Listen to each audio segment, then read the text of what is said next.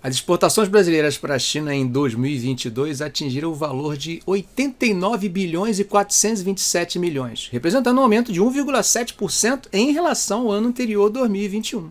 Já quando falamos das importações, elas totalizaram 60 bilhões 744 milhões, apresentando um crescimento de 27,5% no mesmo período de comparação. A diferença entre as exportações e as importações, ou seja, o saldo da balança comercial, resultou em um superávit de 28 bilhões 683 milhões, o que representa um aumento de 26,8% em relação ao ano anterior. Além disso, a China mais uma vez se destacou no ranking, ocupando o primeiro lugar tanto em exportações quanto em importações. No que diz respeito ao valor do fluxo comercial, o total registrado foi de 150 bilhões e 171 milhões, apresentando um aumento de 10,8% em relação ao ano anterior. Esses dados indicam que, mesmo com as dificuldades chinesas, por causa da política do Covid-0 que eles demoraram a suspender, o cenário permaneceu positivo para o comércio exterior com o Brasil, com aumento tanto nas exportações quanto nas importações, além de um superávit significativo na balança comercial. E parece que a tendência continua.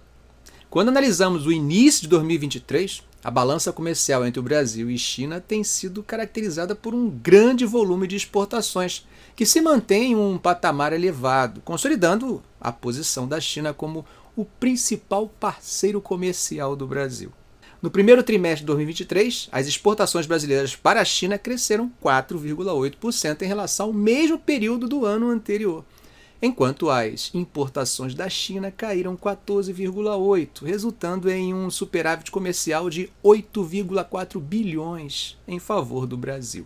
Por outro lado, a balança comercial entre o Brasil e Estados Unidos tem sido caracterizada por um déficit comercial persistente, que atingiu 13,9 bilhões em 2022. As exportações brasileiras para os Estados Unidos cresceram 20,2%, enquanto as importações aumentaram 30,3%, o que redundou em um aumento do déficit comercial em relação ao ano anterior.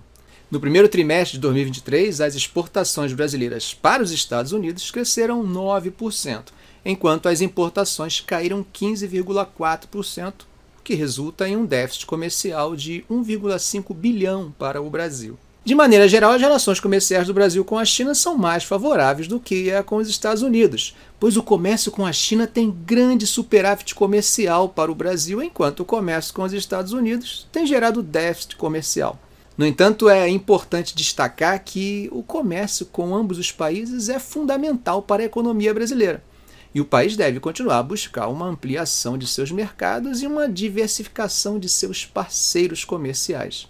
Depois desses números iniciais, eu quero dizer para vocês que eles não são suficientes para entendermos a importância dessa relação. É necessário analisá-los por dentro. Qual a qualidade dessas importações e exportações? Vamos começar pela China. De nossas exportações para os chineses em 2022, 74% está concentrado em indústria extrativa e agropecuária, principalmente soja, 36%, minério de ferro com 20% e óleos brutos de petróleo com 18%. Nota que o peso da indústria de transformação dos manufaturados é bem menor. Percebam que é uma concentração de produtos em nossa exportação para o país asiático. E isso aumenta a nossa exposição a possíveis crises setoriais. Já quando observamos as importações brasileiras dos chineses, percebemos que a pauta é bem mais diversificada. Praticamente toda a pauta que compramos dos chineses é de indústria de transformação, o que caracteriza mais valor agregado e tecnologia empregada. Ou seja, nessa análise, os chineses estão em vantagem.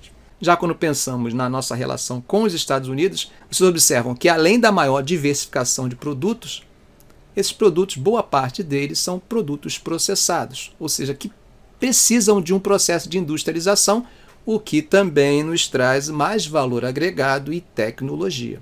Todos esses pontos são necessários para a gente fazer uma análise. Não basta pensar apenas no valor total das exportações e das importações, mas na qualidade dessas importações e dessas exportações. E como isso pode contribuir para o desenvolvimento da nossa indústria, para o processo de desindustrialização e outras formas de análise desse momento econômico do país. Bom, espero que esse vídeo tenha sido útil para você. Se foi, dê um like, faça um comentário, compartilhe em suas redes sociais. Dê um valeu. Ah, e se ainda não for inscrito, inscreva-se no canal e ative o sininho. Se você quiser conhecer meus cursos, deixei os links aqui na descrição, caso tenha interesse. Ok, gente? Um grande abraço!